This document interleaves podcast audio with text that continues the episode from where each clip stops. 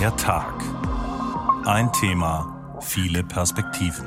Mit Karin Fuhrmann. Hallo.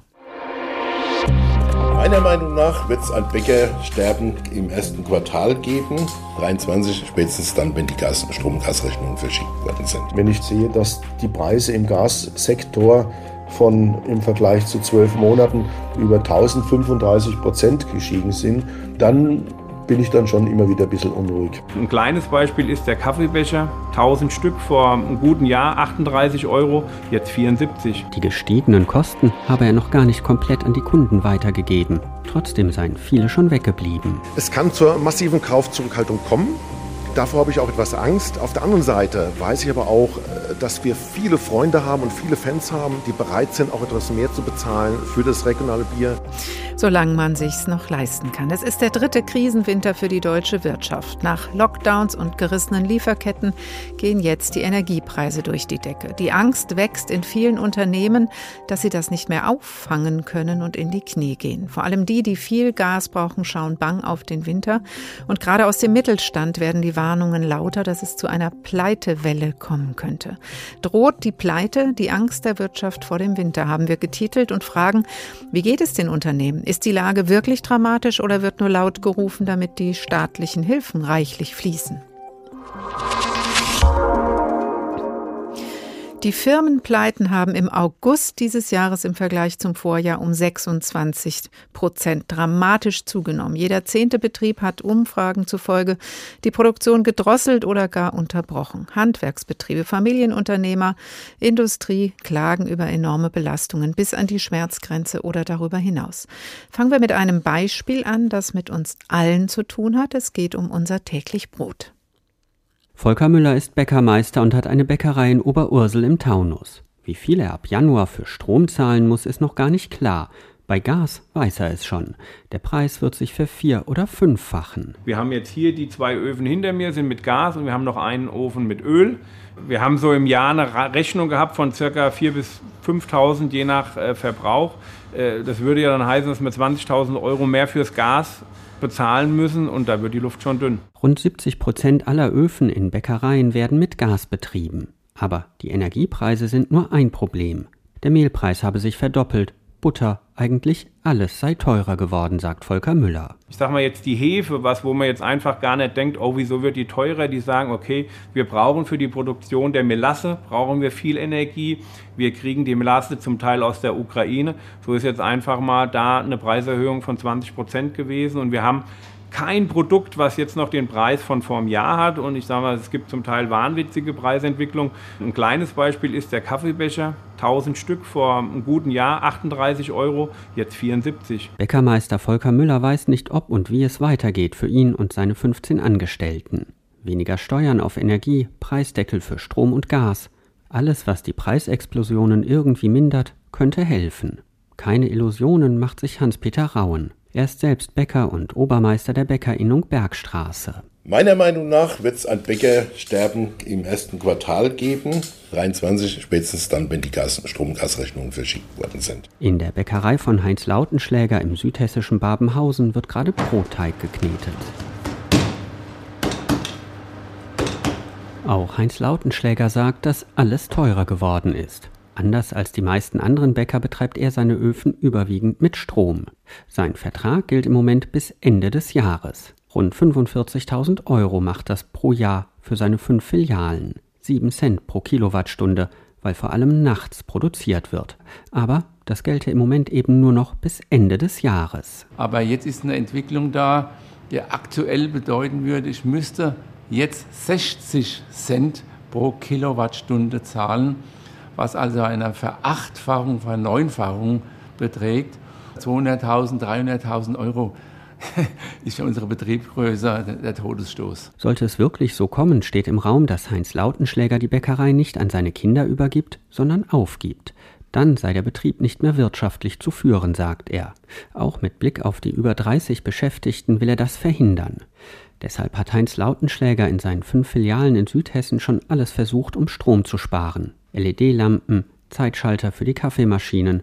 Die Backfolge ist neu festgelegt worden. Brot, Brötchen, Kuchen, damit in den Öfen die Temperatur nicht ständig hoch und runter gefahren werden muss Und um die Teigmaschinen und Öfen voll auszulasten, werden etwa bestimmte Brötchensorten schon nicht mehr gebacken. Insgesamt 15 Prozent weniger Strom. Immerhin. Aber bei den Kostensteigerungen reiche das noch nicht aus, sagt er. Ich wüsste jetzt im Moment nicht, wo wir da noch weiter einsparen können. Die Familie, die Mitarbeiter, alle haben da an einem Strang gezogen und haben überlegt, was kann wir, können wir tun, weil es betrifft ja auch die Mitarbeiter, wenn dann so eine Situation eintreten würde, wo ich nicht dran denken möchte. Absolut nicht. Und die gestiegenen Kosten habe er noch gar nicht komplett an die Kunden weitergegeben. Trotzdem seien viele schon weggeblieben. Und was sollten wir nur annähernd diese Kosten, diese neuen Energiekosten weitergeben? Rechnen Sie sich mal aus, was da an Brötchen, was ein Brot, was ein Kaffeestückchen kosten soll. Bäckermeister Willi Kaufmann aus Heppenheim hat sich das schon ausgerechnet. Ja, für ein Brötchen müssen wir mal locker 80, 90 Cent verlangen, dass es sich einigermaßen rechnet. Momentan sind wir bei 35. Da wird keiner mehr kommen und irgendwelche Ware beziehen. Für Willi Kaufmann steht fest, er wird nicht in die Insolvenz gehen. Er hat die Reißleine gezogen. Ende des Jahres ist Schluss. Die Bäckerei wird geschlossen, das Haus verkauft und er sucht sich einen neuen Job, wenn möglich als Bäcker. Was die Energiekrise in den Bäckereibetrieben auslöst, nachvollziehbare Existenzängste. Ein Bericht von Lars Hofmann. Dr. Felix Häusler ist Geschäftsführer der Isabellenhütte Dillenburg und Präsident der IHK Lahn Dill. Guten Tag, Herr Häusler. Schönen guten Tag. Wie wirken sich denn die hohen Energiepreise auf Ihr Unternehmen aus und wie gehen Sie damit um? Es ist so, die Isabellenhütte ist wie jedes andere Unternehmen auch betroffen. Ne? Wir haben im zweiten Quartal bereits angefangen, unsere Hausaufgaben, die uns aufgetragen wurden, zu machen. Und dann haben wir angefangen, aufgrund der Gasmangellage auf alternative Energieträger umzustellen. Und das ist bei uns in erster Linie Strom und das hat auch bei uns bis auf wenige Ausnahmen eigentlich ganz gut geklappt bis jetzt. Aber jetzt gehen wir sozusagen wieder zurück auf Los denn unsere Stromkosten haben enorm angezogen und es ist zu befürchten, dass wir kommendes Jahr nochmal ein Vielfaches mehr dafür aufbringen müssen. Und dann kommt nochmal zu der Sorge, dass wir mit genug Energie überhaupt über den Winter kommen, eine weitere Sorge hinzu, nämlich, dass wir uns bestimmte Prozesse zukünftig gar nicht mehr leisten können oder leisten wollen. Welche sind das? Ähm, das sind bestimmte besonders energieintensive Produktionsprozesse, die aufgrund der gestiegenen Stromkosten jetzt nicht mehr wettbewerbsfähig angeboten werden können. Sie sind Automobilzulieferer. Wir liefern zum größten Teil in die Automobilindustrie weltweit. Das heißt, wir stehen im internationalen Wettbewerb. Und wenn Sie jetzt sagen, wir machen dann diese oder jene Produktion nicht mehr, wer macht es dann? Mit Sicherheit Wettbewerber, die das zu günstigeren Konditionen in anderen Kontinenten im Schmidt-Schwerpunkt dann machen können. Hm. Das heißt, Sie, so wie Sie es gerade beschrieben haben, Herr Häusler, äh, leiden mit der Isabellenhütte genauso an der Gaspreis- wie an der Strompreiserhöhung. Das gibt sich nichts. Gas- und Strompreis sind momentan nicht entkoppelt und das ist eben ein großes Problem. Und wenn Sie jetzt hören, dass die Gasspeicher zu 90 Prozent gefüllt sind, entspannt Sie das nicht? Das ist eine Mussvoraussetzung, um preislich wieder Ruhe reinzubringen, ist meine Meinung. Aber das ist noch viel zu wenig, um da wieder eine Beruhigung äh, reinzukriegen. Was müsste denn noch passieren? Was erwarten Sie und auch die anderen Unternehmen, die Sie ja als IHK-Präsident Landil vertreten, von der Politik? Sie haben eben schon mal gesagt, die Kopplung Gas-Strompreis stört. Ähm, reicht denn ansonsten der versprochene Rettungsschirm des Wirtschaftsministers? Also zunächst mal, was wir erwarten, ist, dass unbedingt so schnell wie möglich ein starkes Signal kommt. Die aktuelle Unsicherheit über die weitere Entwicklung der Energiepreise, insbesondere auch der Strompreise, wirkt wie Gift für die Unternehmen. Das heißt, es ist wichtig, dass zum einen das Energieangebot auf alle verfügbaren Energieträger ausgeweitet wird. Und zum Zweiten auch die Preisfindung am Strommarkt, dass die repariert wird. Die ist aktuell dysfunktional. Das bedeutet, dass eben aufgrund staatlicher Eingriffe dort durch den teuersten Energieträger, das ist das Gas, und das macht nur 15 Prozent aus, dass durch diesen teuersten Energieträger der gesamte Preis für den Strom bestimmt wird. Das heißt, der Gaspreis müsste so schnell wie möglich bei der Preisfindung keine Rolle mehr spielen. Hm, also vom Strompreis entkoppelt werden, genau. sodass nicht alles automatisch hochgeht. Ist denn der Mittelstand insgesamt ausreichend berücksichtigt worden bei den Hilfen, die es schon gibt? Also die aktuellen Hilfspakete, die es gibt, ähm, die finde ich gut und wichtig. Also es ist wichtig, dass die Schwächsten in der Gesellschaft unterstützt werden, also Rentner, Geringverdiener und so weiter. Allerdings bezieht sich diese Hilfen auf den Haushaltsstrom. In der Industrie ist das anders. Da gibt es den Industriestrom und da ist noch viel zu wenig passiert. Da gibt es zwar punktuell auch Unterstützungsprogramme für energieintensive Unternehmen, aber der Mittelstand in der Breite, also das Rückgrat der Wirtschaft und Garant für Beschäftigung, geht aktuell leer aus. Können denn die Unternehmen selbst noch was tun? Sie haben ja gesagt, in dem ersten Quartal haben Sie nachgesteuert, auf alternative Energien umgestellt, ein bisschen weg vom Gas gesteuert. Gibt es da noch Spielraum? Also kann auch, wie wir eben auch in dem Bäckereibeitrag gehört haben, da tatsächlich noch was optimiert werden an Produktionsabläufen, was vielleicht auch dann die Branche zukunftsfester macht? Also ich bin überzeugt davon, dass das automatisch passiert in jedem Unternehmen. Es liegt im reinen Eigeninteresse des Unternehmers, möglichst wettbewerbsfähig produzieren zu können. Und äh, die Energiekosten sind zu einem bestimmenden Wettbewerbsfaktor geworden. Das heißt, alle sich bietenden Möglichkeiten hier zu sparen, zu optimieren, werden die Unternehmen nutzen. Das wird aber bei weitem nicht reichen, um die gestiegenen Kosten hier zu kompensieren. Wie ich eben schon sagte, der Marktpreis Mechanismus ist aktuell außer Kontrolle geraten. Und da können die Unternehmen nichts anderes tun, als auf den zu zeigen, der aus unserer Sicht ursächlich auch für diesen nicht funktionierenden Markt verantwortlich ist. Und das ist leider der Staat. Hm. Jetzt gibt es ja Leute, die sagen, da wird aber hier in der deutschen Wirtschaft auf hohem Niveau geklagt. Sie klingen gerade nicht so. Ähm, denken Sie, das ist ein, ähm, so mit dem Tenor, ja, die, nur weil die Party vorbei ist. Ist das ein unzulässiger Vorwurf? Ähm, also wer so argumentiert, argumentiert aus meiner Sicht zynisch, denn wir profitieren alle von einer gesunden Wirtschaft. Es ist der Garant für Beschäftigung.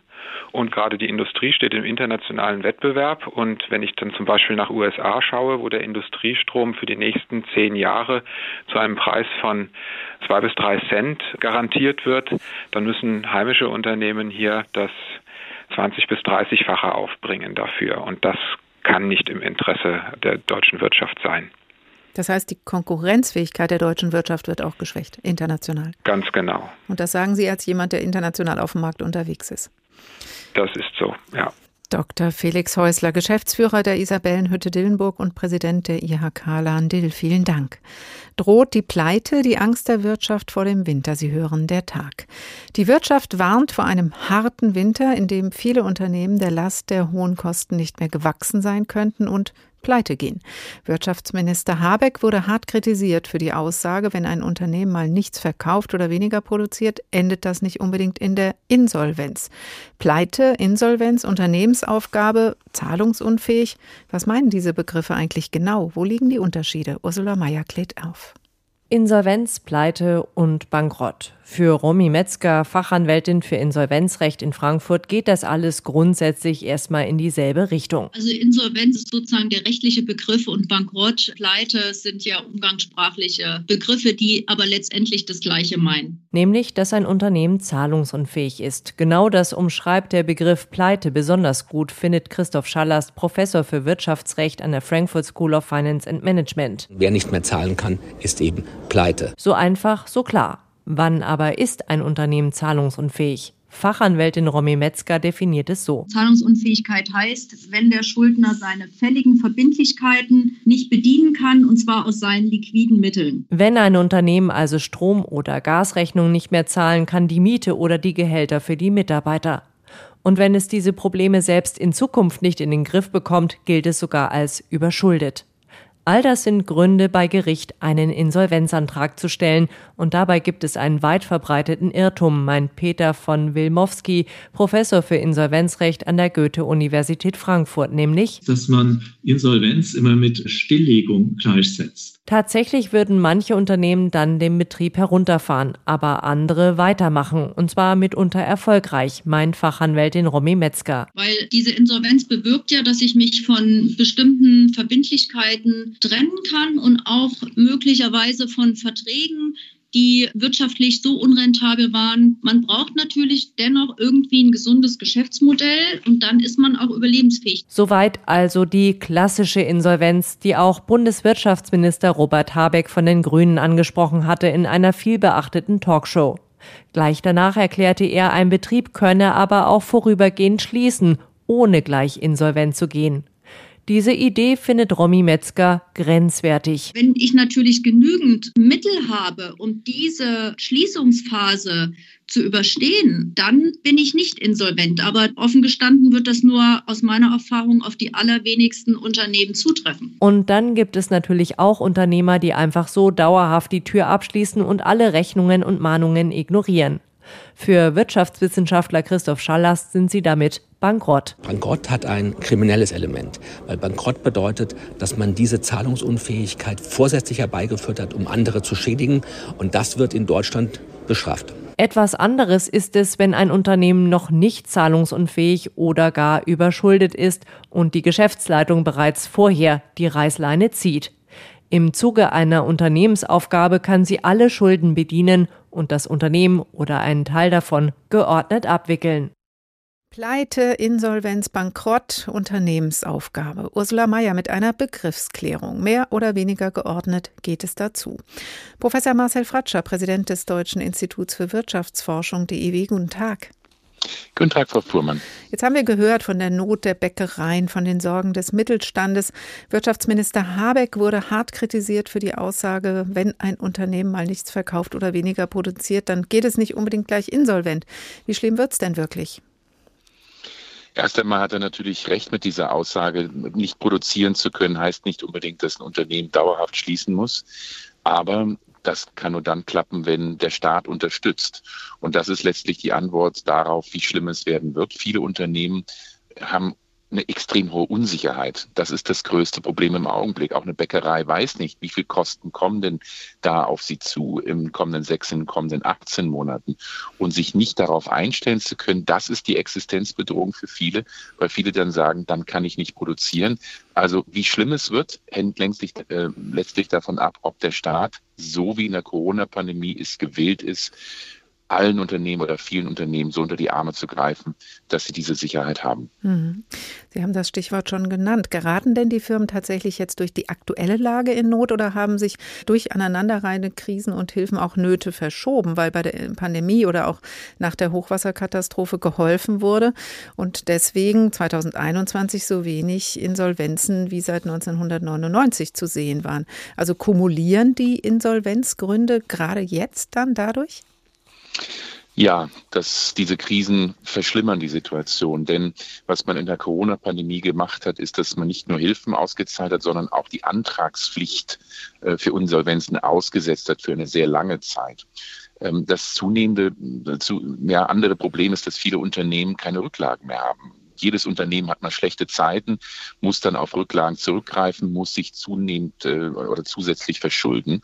Und das können im Augenblick nicht mehr viele Unternehmen, denn das ist mit der Corona-Pandemie aufgebraucht. Und das bedeutet, viele Unternehmen können nicht noch eine weitere Krise wegstecken. Deshalb ist die Situation so gefährlich. Clemens Fuß vom IFO-Institut klagt, dass die Hilfen sich besonders auf die Privathaushalte konzentrieren und der Mittelstand vergessen wurde. Ist das auch Ihre Einschätzung? Naja, auch bei den Privathaushalten ist es nicht so, dass Menschen mit mittleren und geringen Einkommen jetzt sehr gut davon kommen. Ganz im Gegenteil. Auch bei Menschen mit geringen Einkommen muss der Staat nachbessern. Da werden vielleicht 20 Prozent der zusätzlichen Kosten fürs Heizen, für Nahrungsmittel abgedeckt. Das reicht für viele vorne und hinten nicht. Also auch bei privaten Haushalten ist die, die Sorge um eine Privatinsolvenz bei vielen ein großes Problem.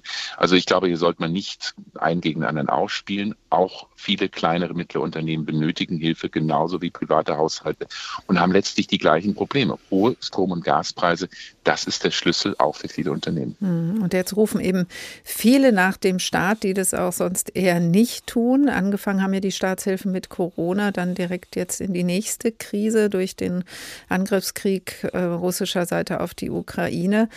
Geld aus der Staatskasse fließt wie schon lange nicht mehr, um Wirtschaft und Gesellschaft zu stützen. Das heißt so, das Prinzip Markt muss man in der Krisenzeit einfach mal auf die Seite legen und jetzt braucht es halt die Rückkehr des Staates? Ja, in Krisensituationen ist der Staat gefragt, damit danach ein Markt wieder funktionieren kann. Denn wenn wir jetzt reihenweise Unternehmensinsolvenzen haben, dann haben wir ja auch nach der Krise keinen Markt mehr, wenn viele gar nicht mehr, viele Unternehmen gar nicht mehr existieren können. Dazu muss man auch sagen, der Staat ist ja auch Gewinner dieser Krise. Denn der Staat profitiert von der hohen Inflation, die Steuereinnahmen sprudeln. Und da ist es ja das Mindeste, dass der Staat diese zusätzlichen Einnahmen, die er hat, Beispiel 60 Milliarden in diesem Jahr zusätzlich an, unter, äh, an Umsatzsteuern, was der Staat einnimmt. Da ist es ein Mindeste, dass der Staat das zurückgibt und eben Schlimmeres verhindert. Und das ist eben nicht nur kurzfristig das Beste, sondern eben auch langfristig. Denn eine Wirtschaft kann sich nicht erholen, wenn viele Unternehmen nicht mehr existieren. Jetzt ist natürlich aber auch immer die Frage, Herr Fratscher, wie soll der Staat helfen? Der BDI-Präsident Russwurm spricht von allerhöchster Not in der Industrie und sagt eben nicht in Hilfen liegt die Lösung, sondern er fordert vor allem den Energiepreis zu senken. Das ist ja auch Steuerung durch den Staat. Genau, und das ist, glaube ich, der Schlüssel. Den Strompreis und Gaspreise äh, verlässlich zu machen und einen Strompreisdeckel, einen Gaspreisdeckel einzuführen. Das kann man tun, indem man gegenüber ausländischen Gaslieferanten die Preise deckelt. Das kann man tun, indem man eben auch durch staatliche Leistung hier Subventionen zahlt. Das wird eine Menge Geld kosten. Ähm, aber das ist der Schlüssel und das macht es im Vergleich zur Corona-Pandemie etwas einfacher, weil man weiß, wo man ansetzen muss. Aber nochmals, das wird den Staat viele Milliarden kosten. In der Corona-Pandemie hat der Staat 350 Milliarden Euro an Hilfen hauptsächlich für Unternehmen ausgegeben.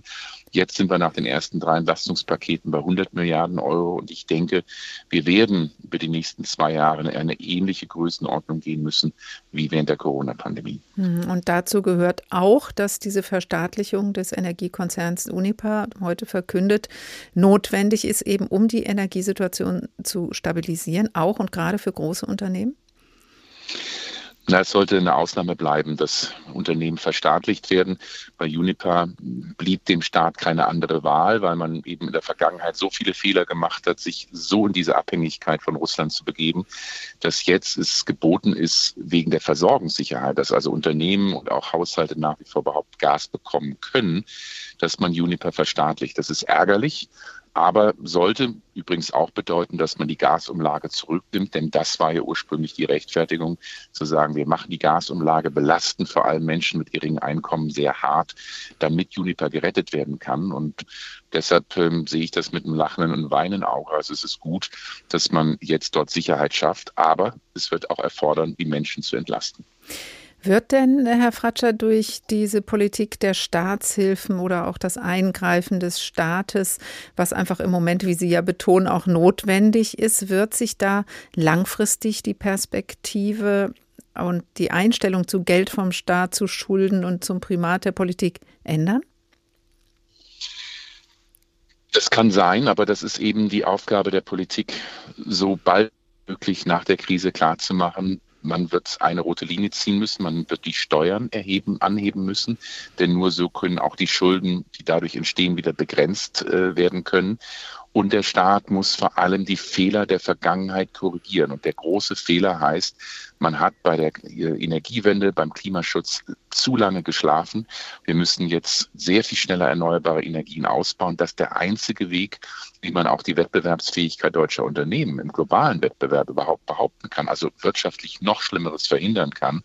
Und das erfordert, dass der Staat, aber auch die privaten Unternehmen viel mehr in erneuerbare Energien, in neue Technologien investieren. Und ähm, ja, also ich befürchte, der Staat wird auch auf die nächsten fünf Jahre mehr Investitionen in Klimaschutz, erneuerbare Energien, äh, technologische Transformation investieren müssen. Also der Staat wird auf geraume Zeit deutlich mehr tun müssen, als uns eigentlich lieb sein kann. Mehr Steuerung durch den Staat ist nötig, damit danach der Markt wieder funktionieren kann. Professor Marcel Fratscher, DEW-Chef, besten Dank. Droht die Pleite, die Angst der Wirtschaft vor dem Winter, der Tag. Und noch ein Beispiel. Das Glasstudio Derix in Taunusstein kann auf eine über 150-jährige Geschichte zurückblicken. Besonders berühmt sind die Kirchenfenster, die aus Gläsern der Firma Derix hergestellt werden, wie das Fenster von Gerhard Richter im Kölner Dom. Nur Glasherstellung verbraucht sehr viel Gas, das in diesen Zeiten knapp und teuer geworden ist. Und deshalb gibt es in Taunusstein Sorgen, ob die dazugehörige Glashütte in Bayern noch genug Gas bekommt, wie Juliane Ort berichtet. Noch kann Rainer Schmidt einigermaßen schlafen. Das ist aber der reine Selbstschutz. Es wird äh, zunehmend äh, schwieriger. Der Geschäftsführer der Glasstudios Derix macht sich Sorgen um seine Glashütte im bayerischen Waldsassen. Dort werden nach traditionellem Verfahren die mundgeblasenen Glasscheiben hergestellt, die Derix für seine Glaskunst braucht. Die ist weltweit verbaut. Im Zifferblatt von Big Ben oder in den rekonstruierten Fenstern von Notre Dame. Aber die Glashütte, die im bayerischen Waldsassen nach traditionellem Verfahren in alten Büttenöfen fertigt, braucht Unmengen an Gas. Und das wird immer teurer. Wenn ich sehe, dass die Preise im Gassektor von im Vergleich zu zwölf Monaten über 1035 Prozent gestiegen sind, dann bin ich dann schon immer wieder ein bisschen unruhig. Und da sind nicht nur die hohen Kosten, sondern auch die Furcht davor, dass das Gas ganz abgestellt wird. Denn die Glashütte ist von der Bundesnetzagentur nicht auf die Liste der Großverbraucher gesetzt worden. Und das bei einem jährlichen Kilowattverbrauch im zweistelligen Millionenbereich. Für Rainer Schmidt bedeutet das, es ist unsicher, ob er noch Gas bekommt, wenn es wirklich knapp werden sollte.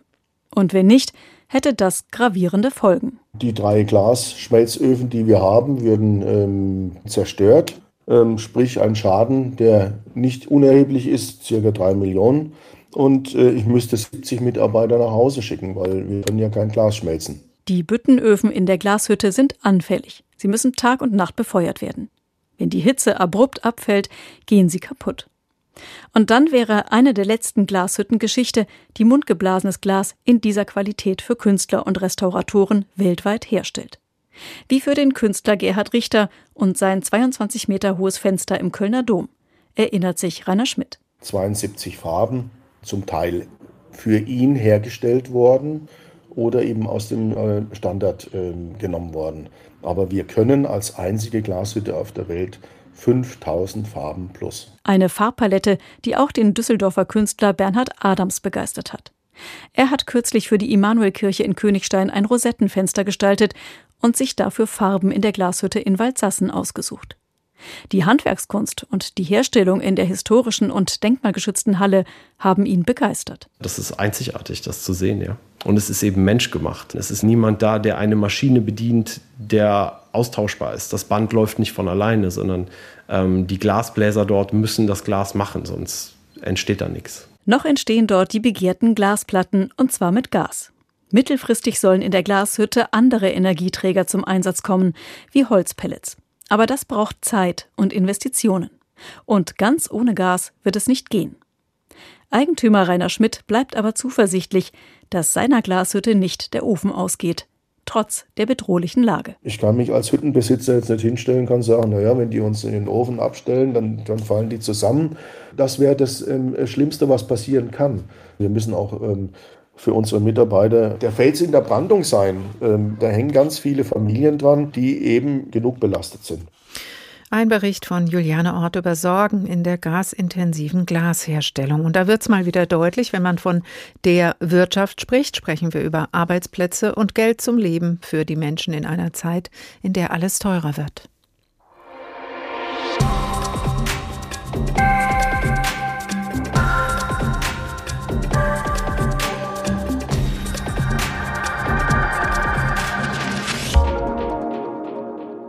Und jetzt geht's ans Eingemachte. Bald könnte die Krise auch mit dem Bierglas in der Hand wehtun.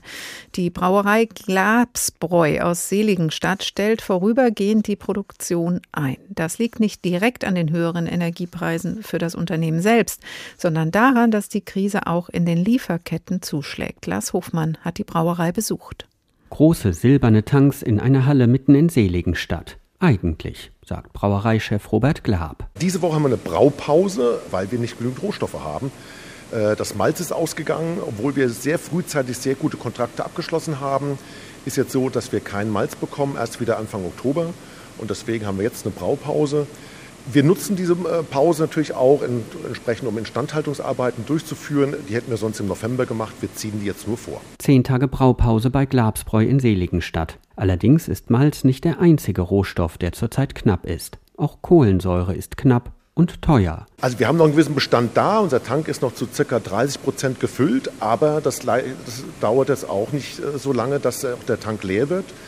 Wir sind darauf vorbereitet. Wir gehen davon aus, dass wir in den nächsten Wochen wieder eine Lieferung bekommen.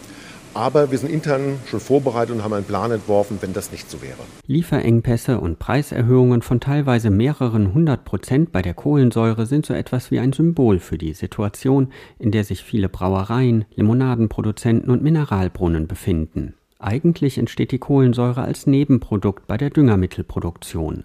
Die aber ist energieintensiv, wurde deshalb in den letzten Monaten deutlich runtergefahren. Folge: Derzeit gibt es nach ersten Schätzungen nur noch rund ein Drittel der üblichen Mengen auf dem Markt. Julian Menner, Braumeister bei Glabsbräu, hat so etwas noch nie erlebt. Also so etwas Essentielles wie, wie Kohlenstoffdioxid eigentlich ja auch leicht zu produzieren. Dass es da einen Engpass gab, das gab es noch nie. Also wir haben sehr geringe Füllstände unserer Tanks, ist noch kein Mangel, aber wir rechnen eigentlich mit einer, mit einer Verschärfung noch weil natürlich viele Betriebe auch schon gar keine Kohlensäure mehr be bekommen haben oder dann auch die Belieferung von Neukunden eingestellt wurde. Das heißt, wir bleiben bei unserem Lieferanten und sind aber darauf angewiesen, dass der uns auch beliefern kann. In den nächsten Wochen ist eine neue Lieferung geplant. Wann und ob sie kommt, wie viel geliefert wird oder zu welchem Preis, all das ist noch in der Schwebe. Die Bierproduktion bei Glabsbräu sei derzeit aber nicht in Gefahr, sagt Robert Glab. Ja, wir haben eine Gärungskohlensäure natürlich. Das heißt, unsere normalen Biersorten werden wir ganz normal herstellen können.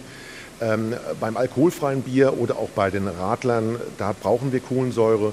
Beim restlichen Bier dürfte es aus meiner Sicht derzeit keinen Engpass geben. Fassbier für die Gastronomie ist für Glabsbräu das wichtigste Standbein. Das werde auf jeden Fall gebraut. Allerdings könnte es sein, dass zum Beispiel Limonaden für Radler zumindest vorübergehend nicht hergestellt werden könnten. Insgesamt eine schwierige Situation für den Betrieb, der schon seit 1744 Bier braut, zumal die Corona-Pandemie die Brauerei schon belastet hat. Denn die großen Kunden für das Fassbier, also Kneipen, Restaurants oder Hotels, hatten selbst lange geschlossen. Wir haben 30, 35 Prozent Minus gehabt im gesamten Jahr. Das tut uns sehr weh, auch wenn wir entsprechend äh, Fördermittel bekommen haben. Aber diese Fördermittel haben bei weitem nicht den Verlust getragen. Wir haben entsprechend Eigenmittel einsetzen müssen und ich sage mal, seit März läuft es wieder so einigermaßen normal und wir kommen gleich in die nächste Krise. Und das tut sehr, sehr weh. Robert Glab ist froh, dass 2015 die Brauerei erneuert wurde. Dadurch wurde der Energiebedarf um die Hälfte reduziert. Das helfe jetzt natürlich. Trotzdem mussten in der aktuellen Situation mit steigenden Energie- und Rohstoffkosten in diesem Jahr schon zweimal die Preise erhöht werden. Das ziehe sich durch bis in die Läden und die Gastronomie, die alle selbst auch noch mit steigenden Kosten zu kämpfen hätten, sagt Robert Glab. Er setzt jetzt darauf, dass Kunden auch weiter regionale Lebensmittel kaufen sei es in Bäckereien, Metzgereien oder eben seiner Brauerei. Es kann zur massiven Kaufzurückhaltung kommen. Davor habe ich auch etwas Angst. Auf der anderen Seite weiß ich aber auch, dass wir viele Freunde haben und viele Fans haben, die bereit sind, auch etwas mehr zu bezahlen für das regionale Bier.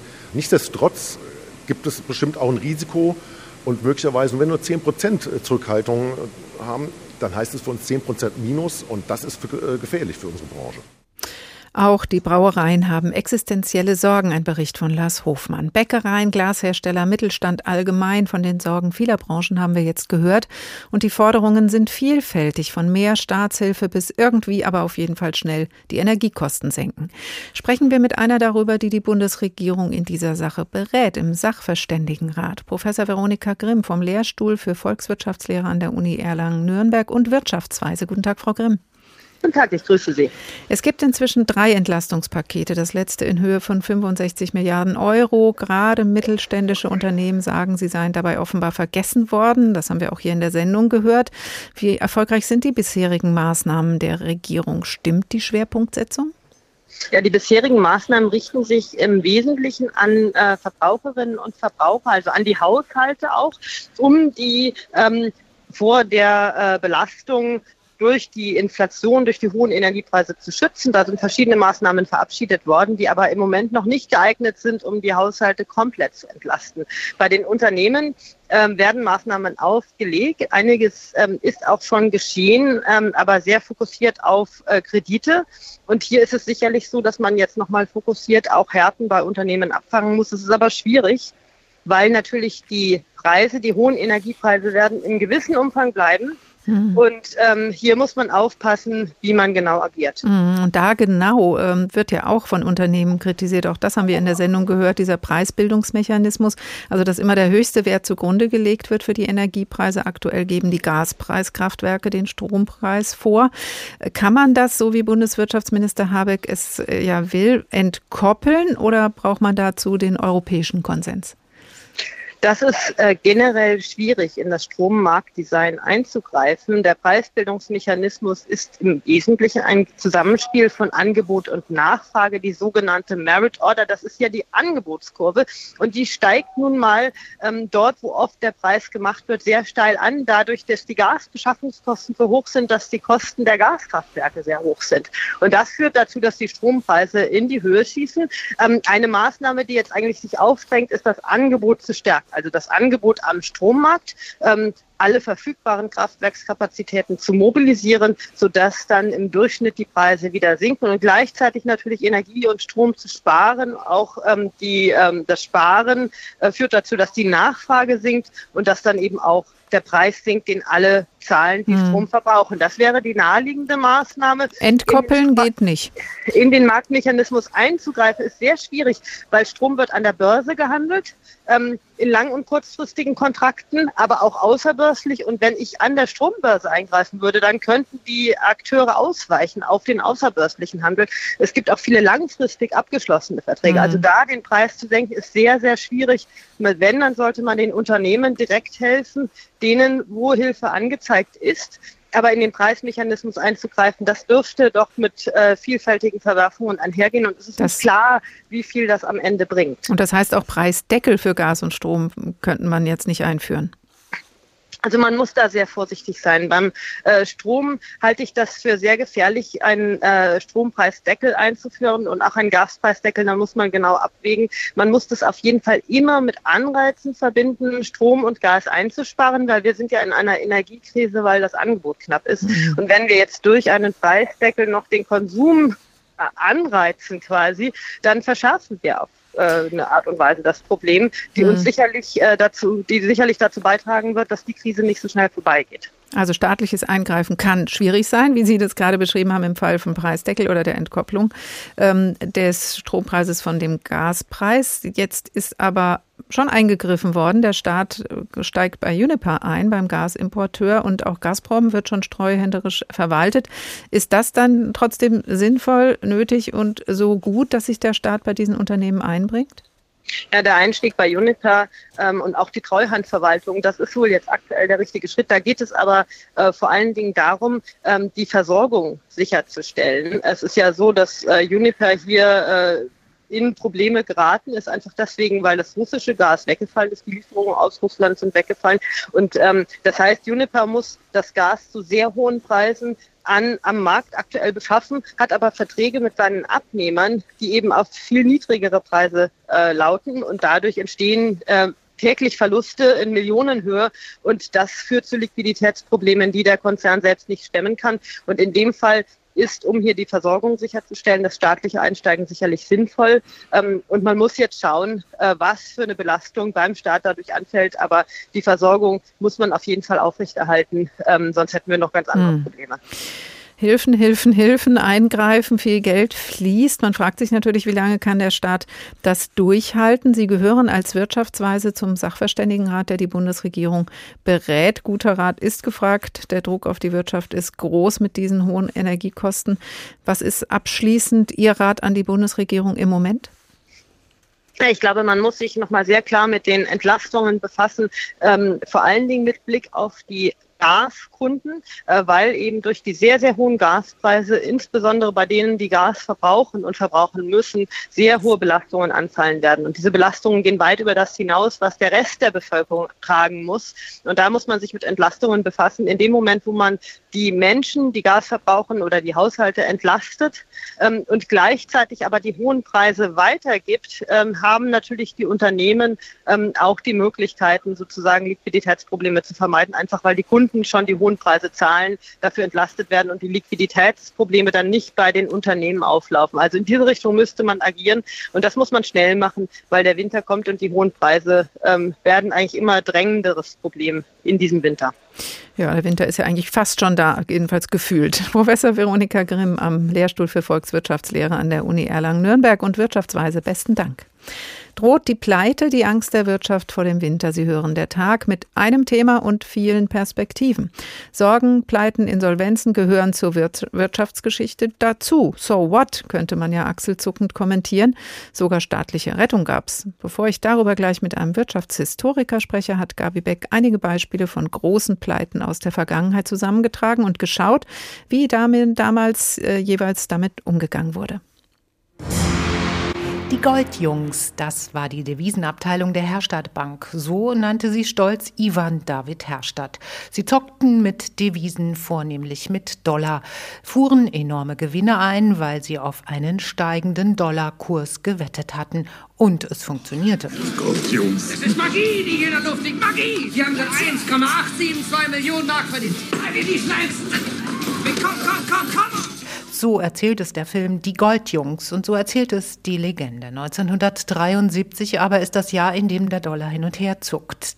3 Mark 15, 2 Mark 28, 2 Mark 70. Irgendwann beginnt die Lawine in die falsche Richtung zu laufen. Die Privatbank sitzt auf einem Riesenberg Dollar fest, der ständig an Wert verliert. Das Bundesaufsichtsamt schließt die Bank 1974. Die Bilanz am Ende, der damals größte Bankenskandal der Republik, 480 Millionen verzockt und Verurteilung von Herstadt und seinem Chef Devisenhändler. Das Herstadt-Risiko geht in die Geschichte ein und bleibt ein fester Begriff in der Wirtschaftswissenschaft. Wir haben es geschafft.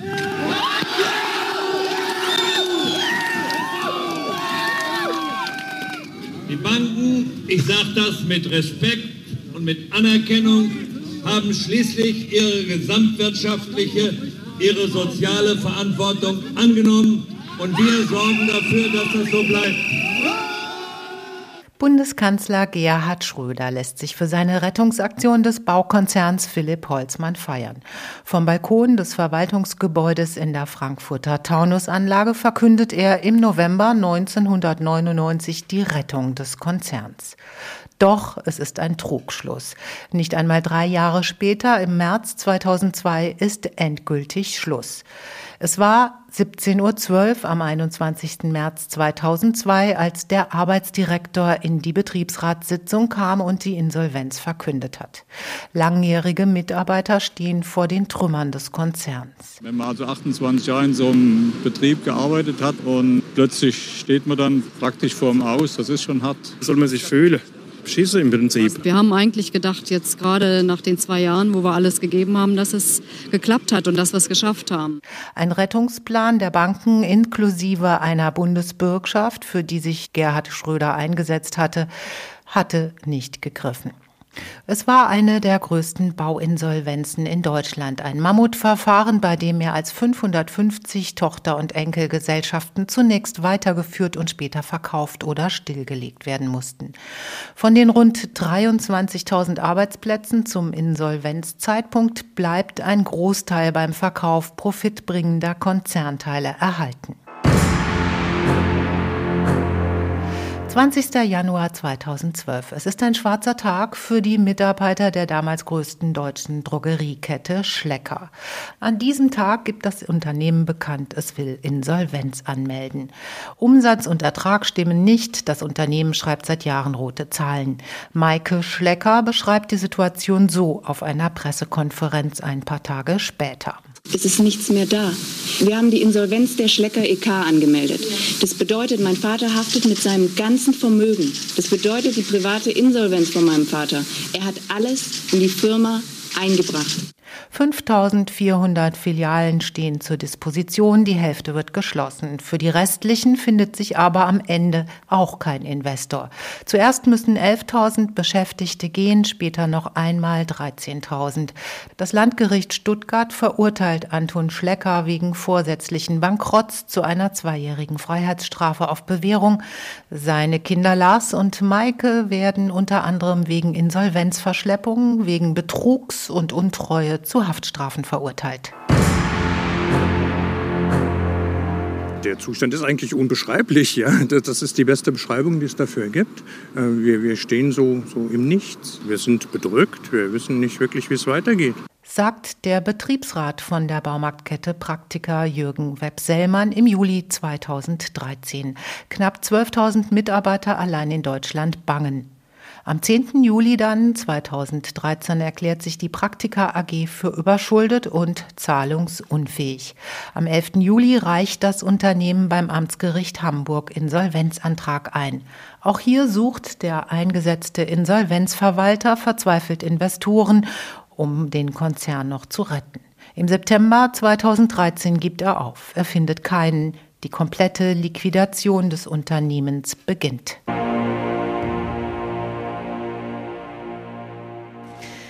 Gabi Beck mit einigen großen Pleiten der deutschen Geschichte. Es gibt sie schon immer, Firmenpleiten mit großen Folgen. Mal greift der Staat ein und mal nicht.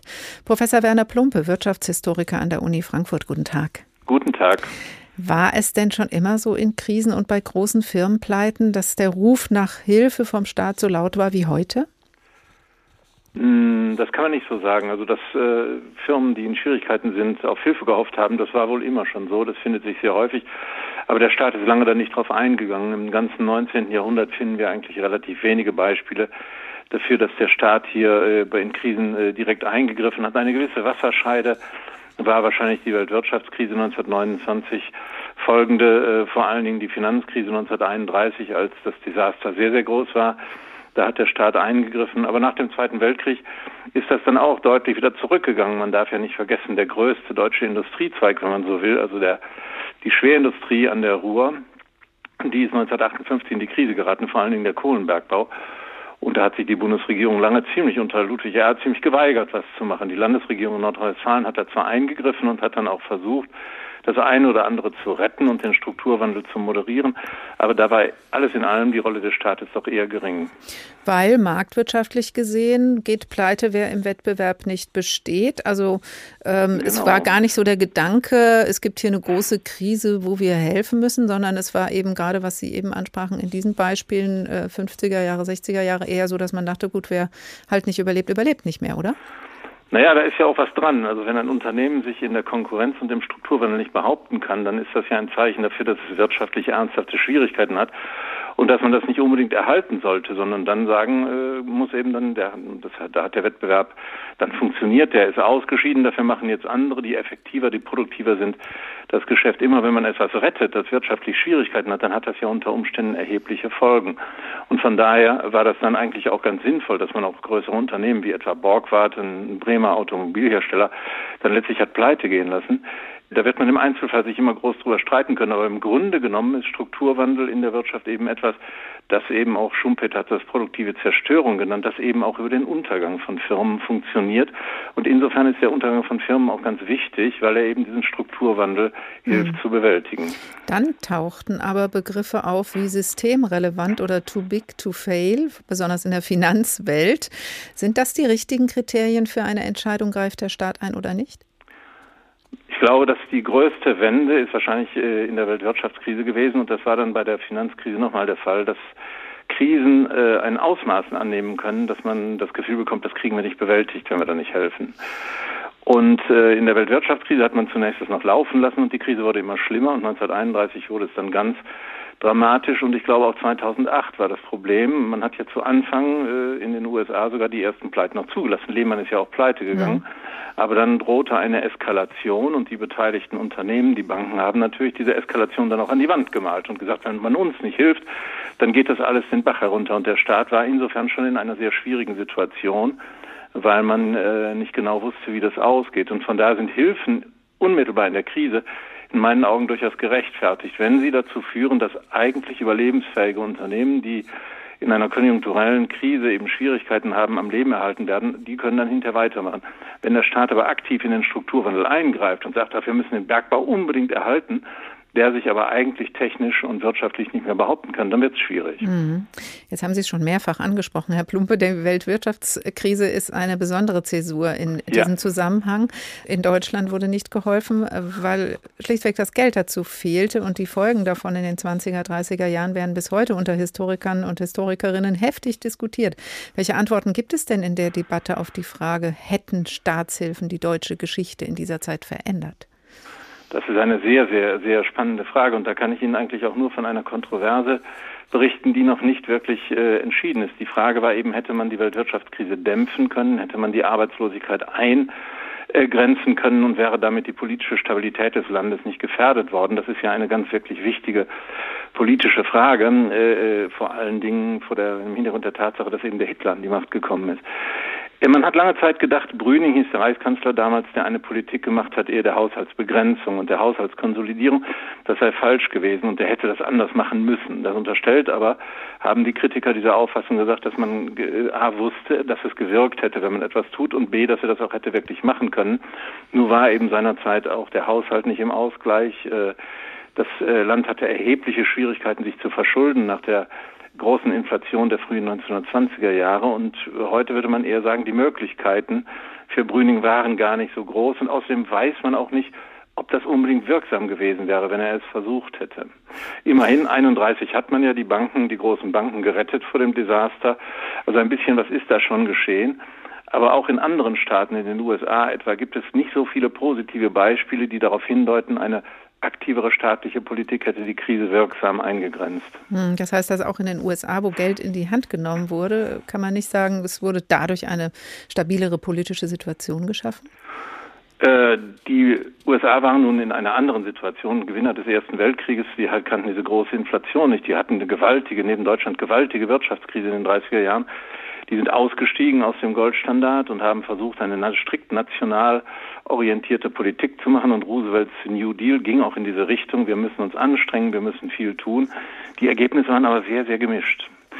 Und äh, aus dem Modus der Weltwirtschaftskrise sind die USA, da ist sich heute die Forschung einigermaßen sicher, eigentlich erst durch die Kriegswirtschaft im Zweiten Weltkrieg herausgekommen. Vorher ist das alles sehr, sehr schwierig gewesen und die Hoffnungen, die in den New Deal gesetzt worden sind, der Begriff ist ja bis heute beim Green New Deal und andere Dinge noch in der mhm. Debatte, die Hoffnungen sind in den 30er Jahren nicht so erfüllt worden. Von daher ist es eben sehr, sehr schwierig im Nachhinein zu sagen, hättet ihr das man bloß anders gemacht, dann wäre das auf jeden Fall besser geworden.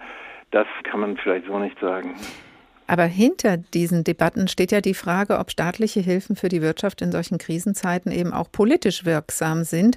Und ist das für Sie dann als Historiker auch vor diesem Hintergrund nachvollziehbar, dass die Bereitschaft zu staatlicher Hilfe, zu staatlicher Rettung auch jetzt gerade so groß ist?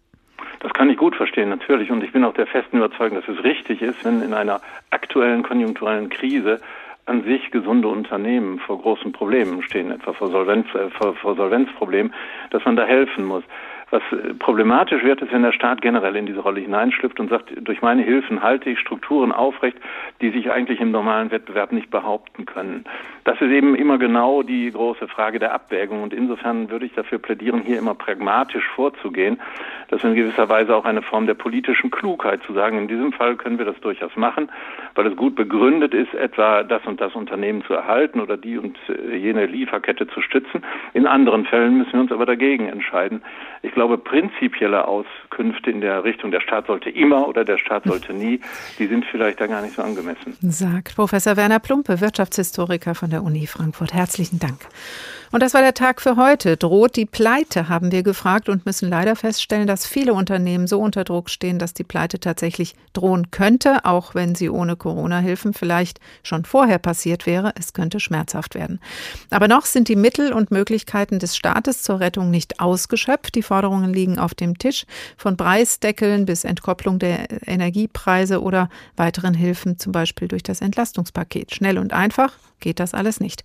Davon haben wir gehört in dieser Ausgabe von der Tag, die Sie wie alle auch als Podcast in der ARD Audiothek finden, ebenso auch auf anderen Podcast-Plattformen, auf denen Sie uns auch abonnieren können. Der Tag HR. Und wenn Sie vorab über unsere Themen Bescheid wissen wollen, geht das über den Newsletter. Abonnieren können Sie den über hrinforadio.de oder hr2.de. Dort können Sie auch Ihre Meinung oder Ihre Anregungen zur Sendung loswerden über das Kontaktformular. Ich heiße Karin Fuhrmann und wünsche Ihnen noch einen schönen Tag.